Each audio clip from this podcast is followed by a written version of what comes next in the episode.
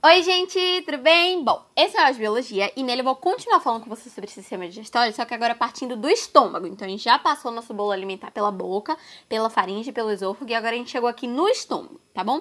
O estômago é aquele órgão que parece um saco, né? Por isso que ele é chamado de órgão saculiforme. Ele tá conectado ao esôfago por cima e ao intestino delgado por baixo. Em cada uma dessas aberturas ele tem um esfínctere, que isso quer dizer é como se fosse uma portinha que serve para abrir e fechar o órgão, né? O de cima que conecta no esôfago é a cárdia e o de baixo que conecta no intestino delgado é o piloro. Então a gente tem aí essa estrutura toda e a função do estômago, ele existe para fazer o processo de quimificação, que eu comecei a falar com você lá no áudio de introdução, lembra? Então, que que, para que, que o estômago serve? Para pegar o bolo alimentar, que chegou até aqui pelo esôfago, e transformar esse bolo alimentar em quimo. Como é que ele vai fazer isso? Digerindo as proteínas do bolo alimentar. O pH do estômago é um pH ácido. Se você lembrar do primeiro áudio onde eu comecei a falar com você sobre o sistema digestório, eu te falei que a maioria das transformações químicas, dos processos químicos, aconteciam na boca, no estômago e no duodeno. Na boca, o pH é neutro. No duodeno, o pH é básico ou alcalino, enfim, depende de como você for chamar. No estômago, o pH é 2, então ele está abaixo de 7, ele é um pH ácido. E isso colabora para que ele consiga digerir as proteínas, tá? Mas tudo isso vai acontecer por causa de um negocinho que a gente chama de suco gástrico. Então a palavra agora desse áudio é suco, porque esse suco gástrico vai basicamente fazer tudo o que você precisa entender aqui. Dentro dele a gente tem HCl, que é o ácido clorídrico, a gastrina, que é um hormônio que eu vou explicar também, o muco, o pepsinogênio, que é uma enzima inativa, e a enzima coagulase. Tudo isso está aí misturado em um suco para poder fazer esses processos, mas cada um tem uma função que é o que eu vou explicar agora, tá bom? O básico do suco é o HCl, é o ácido clorídrico. E se você conseguir pensar um pouquinho no conceito do que é um ácido, esse ácido corrói as coisas, concorda? Então, se tem tanto ácido atuando ali no estômago, ele poderia corroer a parede do estômago. Por que, que isso não acontece? Porque a gente tem um negócio que a gente chama de mucina. Isso não tá no suco, tá? O que tá no suco é o ácido. Mas a gente tem a mucina, que é uma camada de muco que fica ali na parede do estômago para proteger a parede do estômago do ácido, porque esse ácido fica funcionando lá o tempo inteiro. Se em algum momento as quantidades, as concentrações, enfim, as condições da mucina e do ácido se desequilibrarem, a gente pode ter dois problemas. Ou a gente pode ter gastrite, que é quando você inflama a parede do estômago por causa dessa concentração de ácido, ou a gente pode ter a úlcera, que é quando você fere mesmo, o ácido fere a parede do estômago e você sangra internamente. Então, a primeira coisa para você entender sobre esse ácido aí é a, a, relação dele com a mucina, que pode gerar gastrite ou úlcera.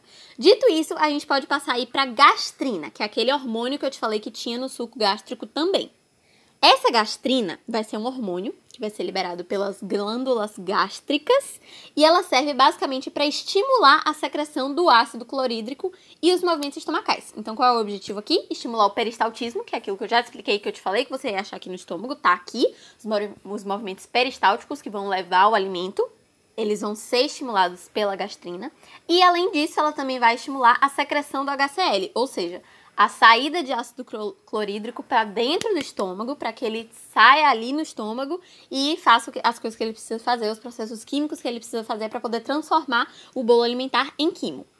Além da gastrina, a gente tem o pepsinogênio. Aí é outra história, tá dentro do suco, mas é outra história. Então até agora eu falei com você do HCl, falei da gastrina e falei da mucina, que tá fora do suco, que tá ali na parede, né?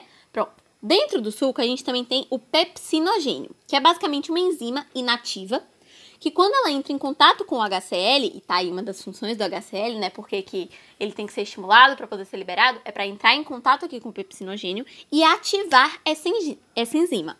Quando ele ativa o pepsinogênio, ele vira uma pepsina, que é a enzima ativa.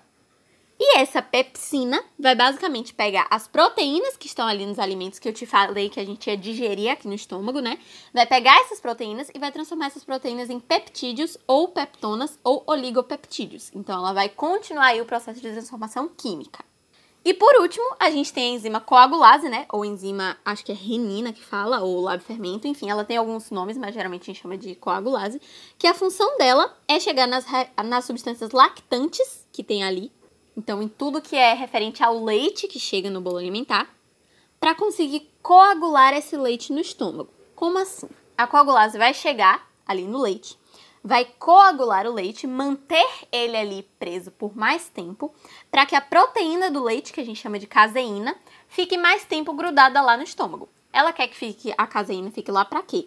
Para pepsina, que eu te falei ali, a enzima ativa, que vai poder digerir as proteínas, chegar nessa proteína do leite, chegar nessa, nessa caseína e conseguir absorver mais dela. Se ela ficar mais tempo lá, a pepsina tem mais tempo para trabalhar e para absorver a caseína. Então a função da coagulase é justamente essa, é manter ali para que o processo possa acontecer de uma maneira mais efetiva. À medida que a gente vai crescendo ao longo da nossa vida, que a gente vai envelhecendo, o nosso nível de produção da coagulase vai caindo. Então, por exemplo, um bebê tem muito mais produção de coagulase do que você, até porque ele toma muito mais leite do que você. Quando ele vive só à base de leite materno, ele precisa segurar aquela caseína ali, porque é dali que ele vai tirar a proteína dele. Ele não come carne, ele não come, ele não come nada que tem proteína. Ele só bebe leite. Então ele precisa dessa coagulase para ele poder absorver as proteínas no corpo dele. Isso é o que rege o sistema digestório dele. Então, à medida que a gente vai crescendo, essa produção vai caindo um pouco, mas ainda assim existe, tanto que a gente consegue tirar a proteína do leite que a gente bebe. Isso é o que eu ia falar com você de estômago. Então, eu vou parar por aqui de novo. Você tá vendo que eu tô fazendo bem devagar para você poder acompanhar o processo todinho. Então, eu vou parar aqui de novo e aí no próximo áudio eu volto continuando falando com você sobre intestino delgado, porque lembra que eu te falei que o piloro, que era o esfíncter interior lá, ligava o estômago ao intestino delgado? Então, agora a gente vai seguir ali. Os movimentos peristálticos levaram a gente lá pro intestino delgado e aí a gente parte dali, tá bom? Um beijo. Tchau.